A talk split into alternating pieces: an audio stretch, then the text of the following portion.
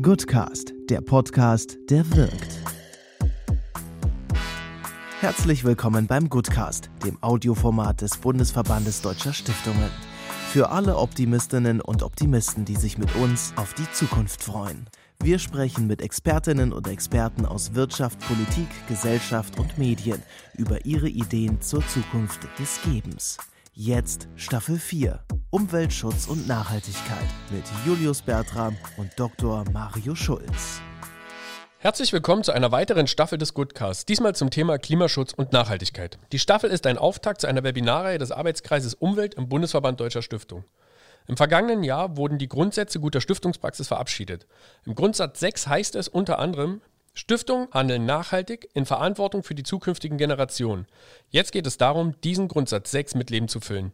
In der ersten Folge sprachen wir mit Klaus Milke und Dr. Hannes Petrischak. Klaus Milke ist Ehrenvorsitzender von German Watch und Vorsitzender der Stiftung Zukunftsfähigkeit. In der anderen Leitung war Dr. Hannes Petrischak. Er ist Leiter Naturschutz der Heinz-Siermann-Stiftung. Herr Milke und Herr Petrischak, herzlichen Dank, dass Sie die Zeit für uns finden und ähm, uns telefonisch zur Verfügung stehen. Herzlich willkommen im Goodcast. Gerne doch. Vielen Dank, sehr gern. Wir würden ganz gerne damit anfangen, dass Sie sich vielleicht kurz in zwei, drei Sätzen vorstellen, wer Sie sind und was Sie machen und fangen mit Herrn Petrischak an. Leiter Naturschutz bei der Heinz-Sielmann-Stiftung, bin Biologe, ähm, beschäftige mich sehr viel natürlich mit allem, was mit Biodiversität, Erhalt der Artenvielfalt zu tun hat aber auch sehr intensiv mit dem System Erde insgesamt und habe einen Lehrauftrag am Umweltcampus Birkenfeld, das gehört zur Hochschule Trier. Da haben wir einen berufsbegleitenden Masterstudiengang Sustainable Change aufgebaut.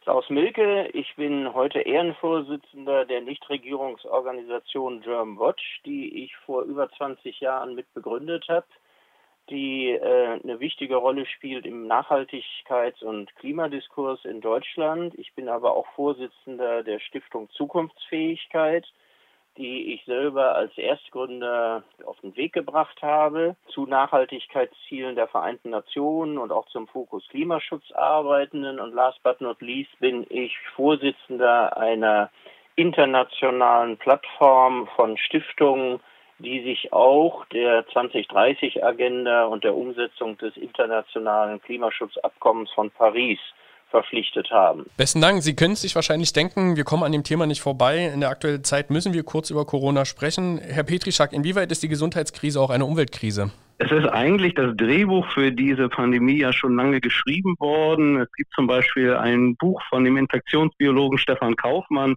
Wächst die Seuchengefahr, das ist 2008 schon erschienen, Darin beschreibt er sehr gut, wie Erreger dadurch auf den Menschen überspringen können von Tieren, dass wir immer tiefer in Regenwälder vordringen, abgelegene Gebiete und dass dort Tiere gefangen und dann geschlachtet und auf Märkten verkauft werden, mit denen wir vorher wenig Kontakt hatten und durch die Berührung mit diesen Tieren, durch, durch den intensiven Kontakt können Erreger überspringen und auf der anderen Seite auch durch die Massentierhaltung, insbesondere in Ländern, wo das in engen häuslichen Kontakt mit verschiedenen Tierarten dann stattfindet, es gibt auch einen Evolutionsmotor sozusagen für Erreger, die sich weiterentwickeln können, die dann auf den Menschen überspringen können.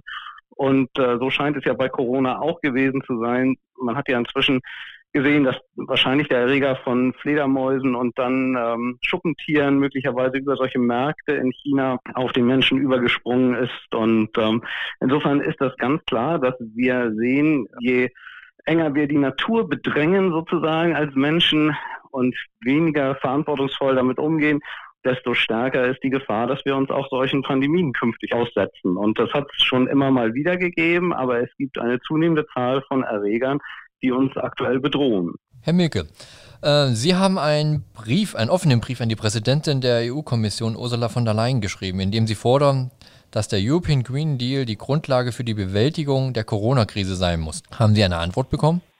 Der Brief war vom 18.03., also noch ziemlich äh, zu Beginn der immer sich dramatisierenden äh, Corona-Krise hier auch bei uns in Deutschland, in Europa. Eine direkte Antwort haben wir von ihr nicht bekommen, aber wir haben gute Signale aus ihrem Umfeld und auch durch Interviews erfahren, dass sie diesen Zusammenhang selber sieht und auch beherzigen will. Um das nochmal kurz zu sagen für die, die den European Green Deal nicht so vor Augen haben, Das ist eine ganz wichtige Ankündigung der Europäischen Union zur Klimakonferenz in Madrid gewesen, also im Dezember letzten Jahres.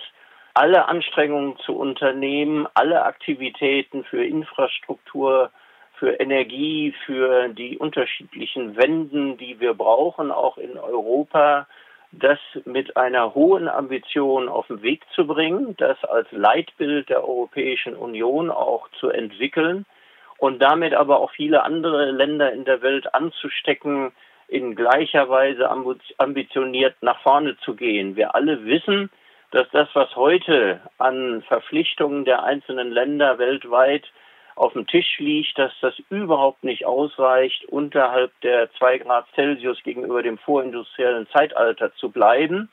Oder wie viele, vor allen Dingen ärmste Länder auch sagen, es muss sogar unterhalb von 1,5 Grad sein. Also hier eine Ambitionsdynamik zu entwickeln. Und wenn die jetzt ausgesetzt würde, angesichts der Corona-Krise, die natürlich ganz viel Geld erfordert, um die ökonomischen Konsequenzen jetzt zu beheben und abzufedern, da muss eine direkte Verbindung hergestellt werden die nicht dasselbe passieren lässt wie bei der Finanzkrise vor über zehn Jahren, wo leider Konjunkturprogramme gemacht wurden, die nach altem Stil gelaufen sind und nicht die Klimaneutralität bis 2050 zur Grundlage gemacht haben. Das äh, hört man ja auch wirklich. Also es gibt ja wirklich viele Stimmen, die sagen, äh, dass in Zeiten der Corona-Krise jetzt wieder der Umweltschutz und äh, das Thema Nachhaltigkeit wieder hinten angestellt werden muss. Wichtig sind doch jetzt Arbeitsplätze und der Schutz ihrer, der Gesundheit.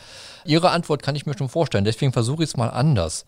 Warum können wir die Krise besser oder schneller überwinden, wenn wir unsere Anstrengungen in Sachen Klima- und Umweltschutz gerade jetzt verstärken?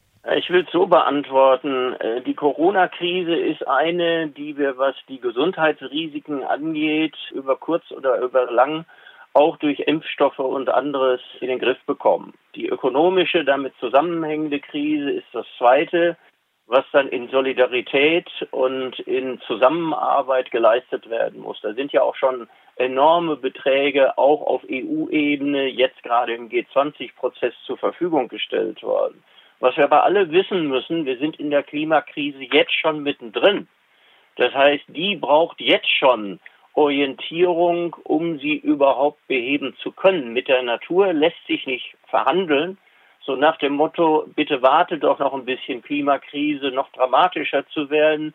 Wir haben gerade mit der Corona-Krise zu tun. Also müssen wir die Verbindungen herstellen. Noch eine Anschlussfrage. Ähm, der AK Umwelt plant im Herbst eine Klimaschutzerklärung, wo noch einmal die Risiken, aber auch die Chancen deutlich gemacht werden sollen.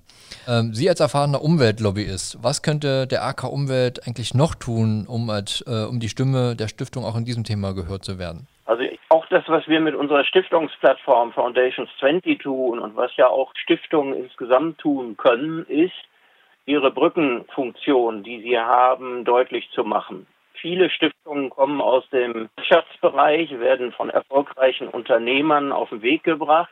Andere hängen mit Thinktanks eng zusammen und wieder andere mit NGOs.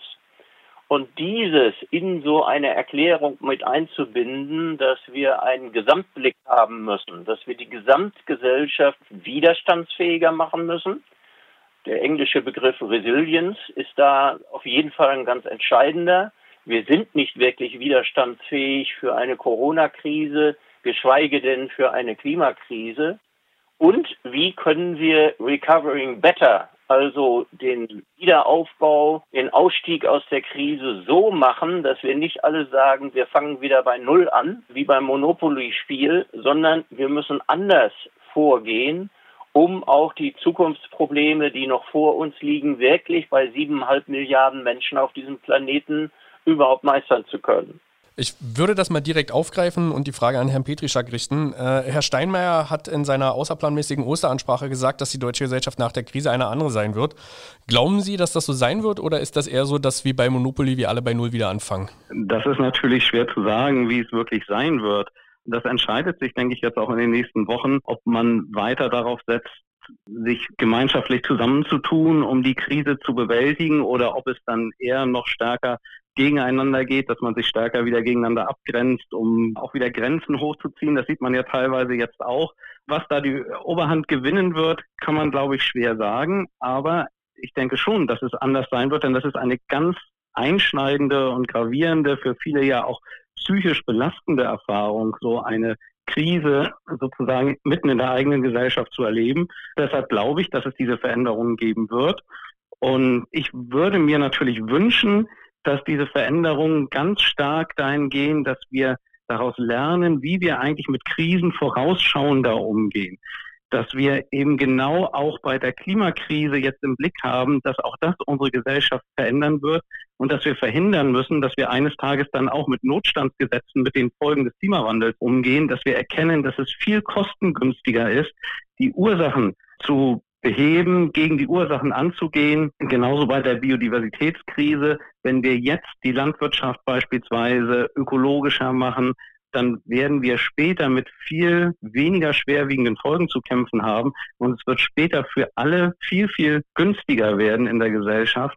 Und wir werden ganz im Gegenteil sogar viele Wege öffnen, viele Optionen für die Zukunft offen halten, die, die günstig sind, die uns als Gesellschaft auch stärker machen. Und äh, das wäre aus meiner Sicht das Entscheidende, dass wir das aus der Krise lernen und mitnehmen. Ganz besonders darauf achten, dass wir jetzt nicht nur schauen, wie bewältigen wir kurzfristig die Krise und danach weitermachen wie vorher, um möglichst schnell die Wirtschaft wieder so aufzubauen, wie sie vorher war, sondern wirklich neue Wege einzuschlagen und zu sagen, die Krise ist auch eine Chance, uns zukunftsfähiger zu machen. Wenn Sie eine Änderung selber verfügen könnten, welche, welche Änderung würden Sie anschieben? Also was müsste aus Ihrer Perspektive sich ganz konkret ändern?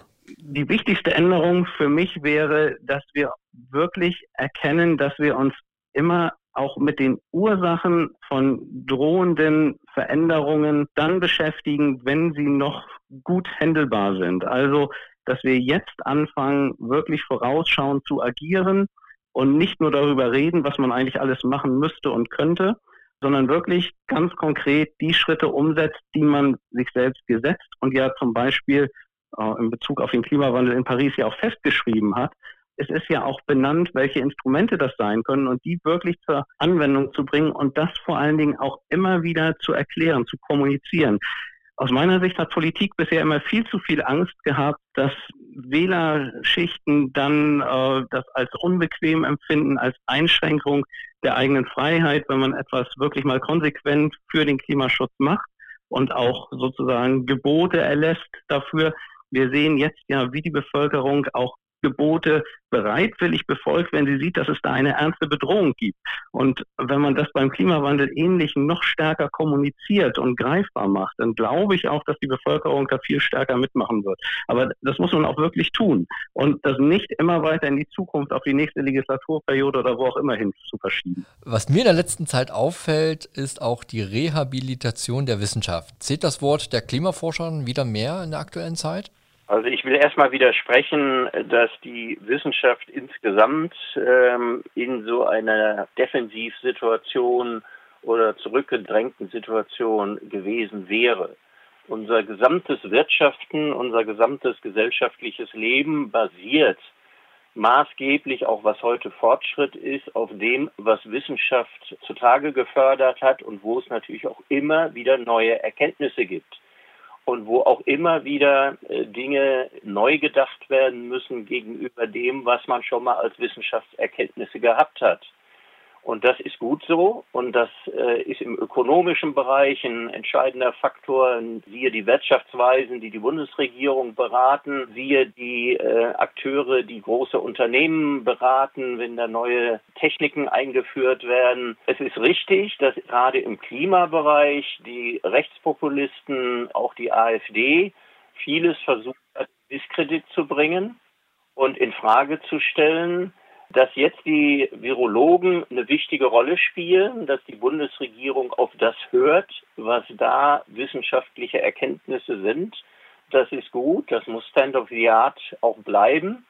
Und was wir aber dringend brauchen, ist sicherlich mehr Interdisziplinarität zwischen Wissenschaftsbereichen, die einfach ihre unterschiedlichen Erkenntnisse, naturwissenschaftliche, gesundheitliche Erkenntnisse, die äh, gesellschaftswissenschaftliche Erkenntnisse so zusammenführen, dass das, was wir ja dringend brauchen, eine gerechte, eine sozialverträgliche, eine ökologisch sinnvolle Hinwendung oder Transformation auf das, was Zukunft für alle bedeuten kann. Das mit dem deutlichen Anspruch, niemanden zurückzulassen, und da komme ich auf die wichtigen 17 SDGs zu sprechen, die Sustainable Development Goals, die auch auf wissenschaftlichen Erkenntnissen beruhen, aber aus ganz unterschiedlichen Fachbereichen. Und das ist ein Gesamtwerk geworden, was wir eigentlich beherzigen müssen und wo Klima eines davon ist. Also die Wissenschaft wird dringend gebraucht, aber in bestimmten Situationen muss Politik entscheiden. Da wird nicht die Wissenschaft entscheiden. Das kann man ihr auch nicht abverlangen. Dafür ist sie auch nicht gewählt worden. Aber die demokratischen Instanzen müssen sich der Erkenntnisse von Wissenschaft natürlich bedienen, die berücksichtigen und wo es da Meinungsverschiedenheiten gibt, dann natürlich auch eine Entscheidung zwischen unterschiedlichen Auffassungen bereit sein zu ziehen. Mir geht gerade eine Frage durch den Kopf, die ähm, jetzt eine Weile ausformuliert werden musste, die mich aber schon interessiert. Glauben Sie, also Herr Petrischak hat es eben gesagt, dass man Umweltschutz unter Umständen auch mit Restriktionen oder mit Einschränkungen dann in Zukunft durchfechten muss. Glauben Sie nicht, dass die Menschen nach den Corona-Einschränkungen müde sind, weitere Einschränkungen dann irgendwann hinzunehmen und einfach wieder richtig auf die Kacke hauen wollen? Natürlich ist diese Tendenz in allen von uns drin. Jeder, der jetzt eine physikalische Distanz zu anderen durchhalten musste, den drängt es eigentlich danach, seinen Liebsten um Hals zu fallen. Das muss man verstehen, dass diese emotionale Anwallung da ist. Aber die Rationalität, was sind die Opfer davon, wenn wir nicht bestimmte Verbotsschilder aufstellen? Wenn wir nicht bestimmte fossile Energien wirklich verbieten, dass sie in dem Umfang noch weiter ausgebeutet werden? Wenn wir es nämlich täten, dann hat die Menschheit keine Chance, auf diesem Planeten friedlich zusammenzuleben und auch zusammen zu wirtschaften. Die Alternativen haben wir heute. Wir haben die erneuerbaren Energien, wir haben andere Antriebsformen für Mobilität. Das sind alles Dinge, die müssen nach vorne gebracht werden, aber ich bin auch fester Überzeugung, ohne Verbotsschilder geht das nicht. Aber das kennen wir doch aus anderen Zusammenhängen durchaus, wo Verbotsschilder sind im Straßenverkehr und in anderen Bereichen. Da werden sie akzeptiert und es gibt eine Rationalität bei Menschen zu sagen, ja, das ist vernünftig. Dann gilt es nämlich auch für alle und nicht nur für diejenigen, die sich leisten können. Herr Petrischak, wie sieht es mit Ihnen aus? Sind Sie bereit, weitere Restriktionen dann im Anschluss gleich direkt hinzunehmen? beim Klimawandel geht es ja und bei dem Erhalt von Artenvielfalt geht es um langfristige Dinge und äh, nicht darum, was wir jetzt in den nächsten Wochen verbieten oder nicht verbieten. Aber auf jeden Fall bin ich dazu bereit und werden auch alle anderen dazu bereit sein, die verstehen, dass man Freiheit nur in Verbindung mit Verantwortung leben kann. Und Verantwortung heißt eben auch, dass man nicht alles beliebig tun und lassen darf, wie man möchte, sondern dass man eben, äh, wenn man auch an andere denkt und damit auch an sich selbst, weil man ja davon ausgeht, dass andere dann auch sich so verhalten, dass man selbst davon nicht geschädigt wird, dass man dann offen dafür ist, auch Verbote und Gebote zu akzeptieren, die einfach in Zukunft ein weiterhin freies Leben ermöglichen. Und darum geht es uns ja. Wir wollen ja mit dem Klimawandel nicht erreichen, dass wir später in dauerhaftem Notstand leben wollen, sondern wir wollen ja vorher erreichen, dass wir Leitlinien setzen, an denen wir uns orientieren können, dass wir auch später noch Optionen für ein gutes Leben haben, wir und unsere Nachkommen. Das ist ja auch gar nicht in so ferner Zukunft. Wir sehen ja, dass die Auswirkungen von Klimawandel und Artenverlusten sich jetzt schon manifestieren. Die sind ja an vielen Stellen schon sehr greifbar, so dass es auch um sehr konkrete Dinge geht, die ja auch immer verständlicher werden und ich glaube, dass man das nur noch deutlicher kommunizieren muss, dass es nicht darum geht, jetzt auf etwas zu verzichten, was man äh, sozusagen dann als etwas äh, schmerzlichen Verlust empfindet, sondern dass es ein Gewinn für die Zukunft ist, wenn man eben bestimmte Dinge jetzt nicht mehr macht. Und es gibt so viele Dinge, die wir eigentlich auch wirklich nicht machen müssten, die nicht für unser Leben wirklich von großer Bedeutung sind, auf die wir leicht verzichten könnten, wenn uns das klar wäre und wo wir sagen können, hier machen wir etwas Positives für die Zukunft. Und ich glaube, dass gerade jetzt nach den Erfahrungen mit der Krise sich dieses Fenster vielleicht öffnet, weil man viel stärker über solche Dinge reden kann, weil die Leute erfahren haben, was es bedeutet, wenn man mit direkten Bedrohungen konfrontiert ist und dass das eine Bedrohung war, die im Vergleich zum Klimawandel ja noch relativ klein ist. Denn hier ist ein geringer Prozentsatz der Bevölkerung ja nur existenziell bedroht, lebensgefährlich bedroht sozusagen. Beim Klimawandel, wenn der wirklich voll zuschlägt, dann ist ja ein viel, viel größerer Teil der Weltbevölkerung existenziell bedroht. Und das sind alles Dinge, über die wir sprechen müssen und die wir weiterentwickeln müssen. Die schnellen fünf. Hände schütteln mit Einmalhandschuhen oder Ellenbogen? Für mich Ellenbogen. Ellenbogen. da können sich beide den Ellenbogen reichen.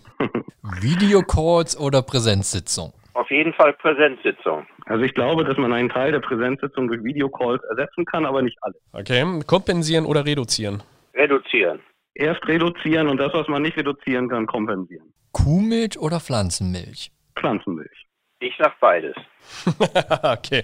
Und der letzte, der bietet sich an, äh, weil wir zu Hause alle neue Hobbys entdecken: Joggen oder Backen? Joggen. Für mich Backen. Okay, dann gehen wir alle zu Herrn Petrischak, essen Kuchen und dann joggen wir gemeinsam mit Herrn Milke in Hamburg. Gut, ähm, Herr Milke, Sie haben ja das Wort kompensieren auch schon äh, gesagt oder wir haben das Ihnen ja schon in den Mund gelegt. Sie sind ja auch Gesellschafter von Atmosphäre, also einer Organisation, um CO2 zu kompensieren. Damit sind Sie ja quasi auch so der Seismograph in Sachen Nachhaltigkeit und Umweltbewusstsein. Äh, abseits von den wegfallenden Flügen, die äh, nicht mehr kompensiert werden müssen oder können, kompensieren die Menschen darüber hinaus mehr oder weniger in der aktuellen Krisenzeit? Naja, in der aktuellen Krisenzeit ist auch da alles quasi auf Null zurückgefahren, weil in der Tat die Menschen dann Beiträge oder Spenden an Atmosphäre geben, wenn sie selber das Gefühl haben, ich habe da einen jetzt nicht äh, verzichtbaren Flug angetreten und da muss ich jetzt was tun. Und äh, das ist der Fall, dass dieser Zusammenhang äh, gesehen wird. Der wird ganz schnell wieder zunehmen, wenn auch der Flugverkehr weltweit wieder anschwillen wird. Ob dann die Zahl derer, die sehen, äh, das ist eine Bedrohung für eine nächste große oder jetzt schon stattfindende Krise und darum müssen wir da mehr tun, das ist zu hoffen. Ich will nur sagen, meine Vermutung oder auch was ich jetzt durch die weltweiten Kontakte höre, ist, dass sehr viele junge Menschen jetzt das Gefühl haben, wir hatten das ja eben mit Fridays for Future, sie müssen sich sehr viel stärker in die Entscheidungsprozesse, in die öffentlichen Diskurse einbringen als bis dahin. Und das kann dazu beitragen, dass auch diese Frage, braucht es das wirklich, solange wir keine Alternativen zu fossilen Kerosin haben, dass wir in dem Umfang fliegen müssen, wie das heute der Fall ist. Das kann also eine Lernkurve sein, die auch mit dieser Corona-Krise was zu tun hat, wo dann auch Leute sagen, ich muss gar nicht überall hinfahren, ich kann auch mit anderen Menschen durch Videokonferenzen wunderbar in Verbindung sein und manchmal ist das eine sehr kreative Begegnung. Herr Petrischak, ein größer werdendes Thema war die Wiederaufforstung. Die Logik dahinter, bestechend, Bäume sind die perfekten CO2-Speicher. Je mehr Bäume wir pflanzen, desto mehr CO2 können wir speichern. Was halten Sie von solchen Initiativen? Grundsätzlich sehr viel, weil wir, wenn wir das richtig machen, in den richtigen Regionen machen, natürlich CO2 binden können, was jetzt schon in der Atmosphäre ist oder was noch unweigerlich zukünftig in die Atmosphäre kommt. Das gibt uns natürlich für den Umbau der Wirtschaft einen Zeitgewinn. Das entbindet uns nicht davon, die anderen Fragen, die drängend sind, zu klären, wie wir äh, nachhaltiger wirtschaften. Aber es verschafft uns Zeit und wir brauchen das auch als zusätzliches Instrument, weil wir sehen, wie knapp wir eben sind, wirklich bei dem 1,5 Grad Ziel zu landen dass wir, wenn wir so weitermachen wie bisher, das bei weitem überschreiten werden. Und da kann jedes Instrument nur gut sein, das wir einsetzen. Und es hat natürlich auch, wenn man das richtig macht, auch einen ökologischen Effekt.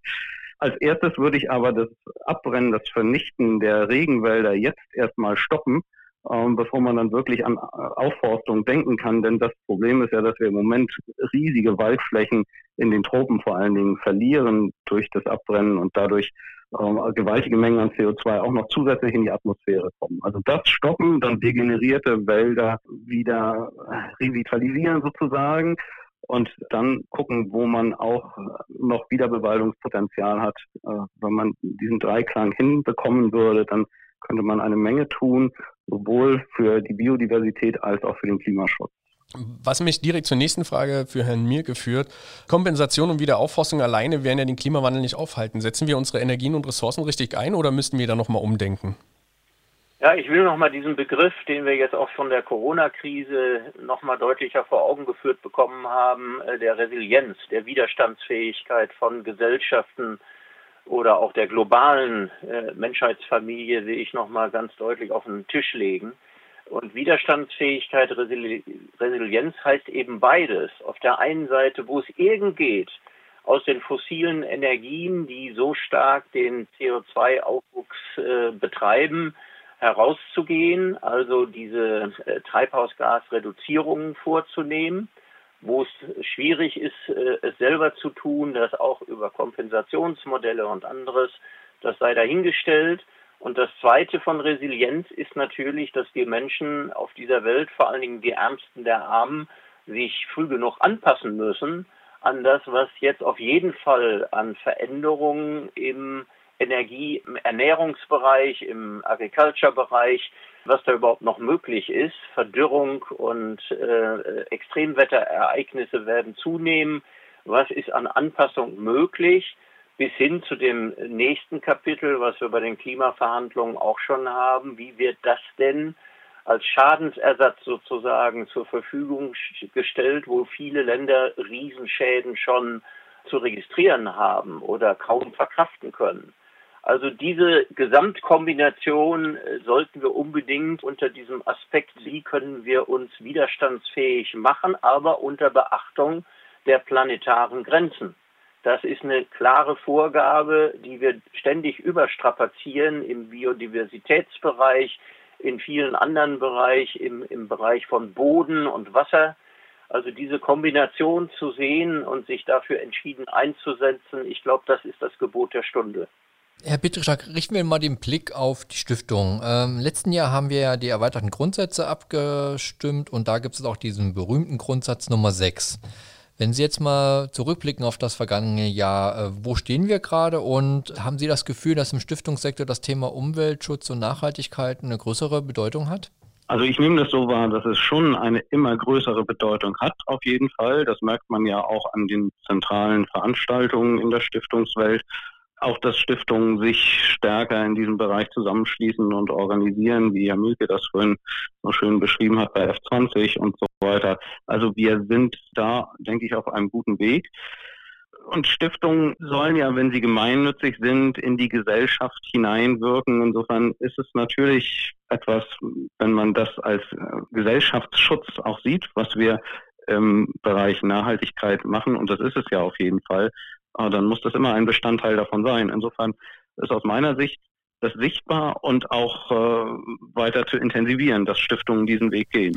Und Herr Milke, merken Sie, äh, gerade auch mit Ihren vielen Initiativen auch äh, an F20, merken Sie da einen größeren Zuspruch, auch vielleicht auch gerade von deutschen Stiftungen? Ja, da bin ich schon sehr angetan davon, dass ähm, diese Debatte, die wir natürlich auch durch Fridays for Future hatten und die sind ja jetzt auch nicht zur Ruhe gegangen, sondern die äh, sind in der Corona-Krise dabei, durch eigene, auch virtuelle Aktivitäten das Thema hochzuhalten. Aber das hat was dazu beigetragen, dass die Bewusstheit darüber, diese Krise findet jetzt schon statt. Und wir müssten eigentlich wirklich das auch mal tun, was wir versprochen haben zu tun. Das ist vor allen Dingen an die Industrieländer gerichtet, auch an, an Deutschland gerichtet als wichtigen Akteur. Das ähm, ist nicht aus der Welt. Und wenn große Finanzdienstleister sagen, wir müssen Klima berücksichtigen, dann sollten, dann müssten das im Grunde alle Stiftungen gemeinsam auch tun. Von daher finde ich diese Neufassung der Grundsätze für gute Stiftungspraxis aus dem letzten Jahr, was von der Debatte mit beeinflusst worden ist, das finde ich gut. Und immer mehr sagen auch, das, was ich normal tue mit meiner Stiftung, da muss ich eigentlich die Klimaziele der Europäischen Union oder auch die wir uns weltweit gegeben haben, die muss ich da beherzigen. Da muss ich mithelfen, das umzusetzen. Und da sind wir auch schon bei dem Konkreten, weil dieser Goodcast ist ja auch ein Auftakt zu einer neuen Webinarreihe, äh, die initiiert wurde vom AK Umwelt, äh, des Bundesverbandes Deutscher Stiftung. Äh, Herr Petrischak, wo können denn Stiftungen konkret jetzt äh, mehr tun, um für, sich für Klimaschutz und Nachhaltigkeit einzusetzen? Naja, Stiftungen können sozusagen ihren eigenen Betrieb ja analysieren in dieser Richtung. Wie sieht unser eigener Fuhrpark aus, wenn Sie denn einen haben? Wie nutzen wir unsere Räumlichkeiten? Wie gehen wir mit unseren Mitarbeitern um? All das kann sich da und sollte sich daran orientieren und da kann man, kann jeder sich natürlich immer noch weiter verbessern. Und entscheidend ist natürlich, dass Stiftungen eine ganz große Möglichkeit haben, den gesellschaftlichen Diskurs mitzugestalten, weil sie ja an verschiedenen Stellen in gemeinnütziger Richtung wirken.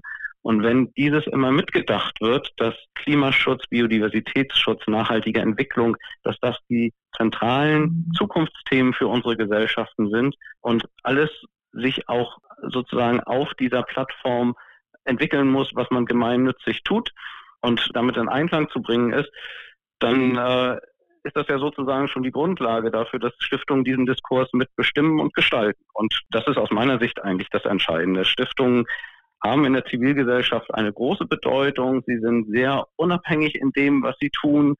Und dadurch können sie auch ihre Stimme dort erheben, wo andere das nicht so leicht können. Insofern sehe ich Stiftungen da immer an vorderster Front. Können Sie ein praktisches Beispiel geben, wo, wo eine Stiftung die Stimme erhebt und sich für den Schutz der Umwelt einsetzt, damit es die Hörer vor Augen haben?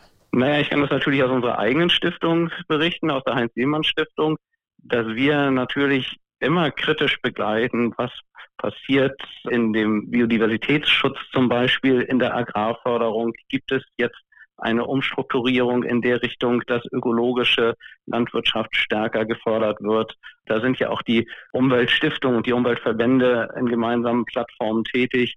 Aber ich kenne zum Beispiel von meiner früheren Stiftung, bei der ich gearbeitet habe, Rum für Verantwortung, das ist die Stiftung von Klaus Wiegand, die sich ja ganz massiv in der Breite der Nachhaltigkeitsthemen mit einer Bildungsinitiative engagiert, Mut zur Nachhaltigkeit, da eine ganze Buchreihe herausgegeben hat, wo Wissenschaftler allgemein verständlich die zentralen Zukunftsthemen erklären und das auch durch eine Didaktisierungskampagne für den Bildungssektor sozusagen zugänglich gemacht hat.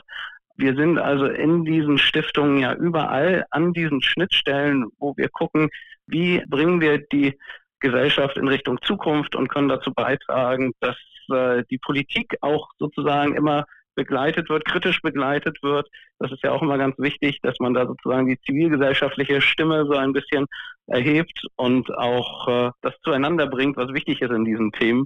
Und da gibt es viele Beispiele. Also Stiftungen sind eigentlich diejenigen, die unabhängig diese Themen begreifbar machen. Und wenn wir nochmal zurückkommen auf den Naturschutz, wir als Stiftung zum Beispiel haben eigene Flächen und stoßen Projektgebiete an in Deutschland, wo wir Biodiversitätsschutz ganz praktisch umsetzen, wo wir also durch Flächenerwerb große Gebiete für den Naturschutz gesichert haben oder eben auch Biotopverbünde angestoßen haben, wo in der Landschaft ein Netzwerk entsteht, für die Natur im Einklang mit der Landwirtschaft, übrigens auch im Dialog mit der Landwirtschaft. Auch das ist ganz wichtig für Stiftungen, dass sie den Dialog zwischen verschiedenen Akteuren fördern.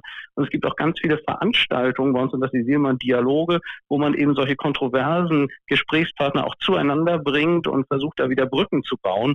Auch das ist eine ganz wichtige Funktion, die Stiftungen haben. Jetzt schauen wir auch mal in die Stiftung konkret rein, Herr Petrischak. Was raten Sie Stiftungsmitarbeitern, die merken, dass das Thema Umweltschutz und Nachhaltigkeit bedingt durch Corona aus dem Fokus zu drohen verschwindet? Naja, ganz wichtig ist, dass wir sehen, unser Stiftungsgeschäft wirkt über das Tagesgeschäft hinaus. Die großen Schutzgebiete, die wir betreuen in der Stiftung beispielsweise, die sind auch in einem Jahr noch da oder in zehn Jahren noch da und wir müssen die weiterentwickeln. Wir müssen dieses Thema jetzt unabhängig von dieser Krise, die uns sicher dieses Jahr noch weiter massiv beschäftigen wird, die aber auch irgendwann in irgendeiner Form wieder überwunden sein wird. Wir müssen dafür sorgen, dass diese Themen stark bleiben. Das ist ja gerade in dieser Zeit unsere Aufgabe. Das Zweite, was mir da ganz wichtig ist, das, was ich vorhin gesagt habe, wir müssen aus dieser Krise lernen, wie wir eben auch mit den anderen Krisen umgehen, dass wir auch die stärker als Bedrohung in die Gesellschaft hineintragen, dass wir deutlich machen, wir sind hier in positiver Weise bei der Bewältigung auch anderer Krisen beteiligt und, und rufen die Gesellschaft dazu auf, sich da stärker zu engagieren. Insofern ist eigentlich für unsere Stiftungsarbeit, abgesehen von Veranstaltungen, die jetzt leider vielfach ausfallen müssen, ähm, diese Krise keine Bedrohung, sondern ganz im Gegenteil. Es ist auch, wir haben es ja am Anfang diskutiert, auch eine Umweltkrise. Es hat etwas zu tun mit all den Themen, mit denen wir hier ständig berührt sind, Globalisierung, äh, Eingriffe in die Natur, Veränderung der Welt durch den Menschen und das positiv zu gestalten, das bleibt unsere Aufgabe und es wird eher noch gestärkt dadurch langfristig. Das ist meine Sicht jedenfalls darauf. Die eine Million Euro Frage. Wir danken Ihnen ganz herzlich für die Zeit und würden diese Folge ganz gerne mit äh, unserer Lieblingsfrage schließen, und zwar der eine Million Euro Frage. Wenn wir Ihnen beiden einen Koffer hinstellen würden mit einer Million Euro drin, was würden Sie damit tun, Herr Milke? Ja, das ist natürlich erstmal wenig Geld angesichts dessen, äh, was jetzt alles geleistet werden muss. Ich glaube, der entscheidende Punkt ist Bildung, Bildung, Bildung. Also wie schaffen wir es jetzt gerade im Bereich von Kitas, in Grundschulen, Bildungsarbeit in Sachen nachhaltige Entwicklung. Es gibt da eine eigene Agenda, die auch von den Vereinten Nationen ausgerufen worden ist, Bildung für nachhaltige Entwicklung. Wie kann man dieses Gedankengut gerade in die jungen Menschen reinbringen, die mit den Problemen der Zukunft, die wir Älteren jetzt offensichtlich nicht zu lösen in der Lage sind, wie können sie damit umgehen? Und insofern würde ich das äh, im Moment stark in solche Bildungsaktivitäten reingeben. Da gibt es eine Vielzahl von Akteuren, die hier im Nahbereich in Hamburg sind, aber die vielleicht auch in Ländern wie Indien oder anderswo noch viel nützlicher sind. Da müsste man noch mal überlegen, wo diese knappen eine Million jetzt am meisten Wirkung zeigen können. Herr Petrischak, was würden Sie tun mit einer Million Euro? Es ist tatsächlich wenig Geld, da hat Herr Mielke recht, wenn man in diesen großen Maßstäben denkt, obwohl sich das erst einmal noch so viel anhört. Aber ich würde ergänzend zur Bildung vielleicht auch noch investieren in Kampagnenarbeit, dass man noch stärker in der Öffentlichkeit sichtbar macht und die Kommunikation fördert, worüber wir hier eigentlich sprechen, wenn es um den Erhalt unserer Zukunft geht. Dass es etwas Positives ist, wo man eben auch dann Einschränkungen gegeben, gegebenenfalls in der Zukunft weiter akzeptieren wird, weil man erkennt, dass das äh, unserer Zukunft dient, unserer eigenen Freiheit dann weiter dient. Und äh, solche Kampagnen zu fördern, zu gucken, zum Beispiel, was kann die Wiederaufforstung, ich weiß, dass die Stiftung Forum für Verantwortung sich da sehr engagiert, solche äh, Kampagnenmittel gerade zu sammeln, auch für dieses Thema Aufforstung. Ich glaube, dass das helfen kann, wenn wir das noch plakativer sichtbar machen, positiv besetzen, ähm, dass man neben der Bildungsarbeit auch in das, was sozusagen die Bevölkerung noch stärker aufschreckt, aufweckt, investiert. Und äh, beides zusammen passt dann, glaube ich, auch gut, kann gut Hand in Hand gehen.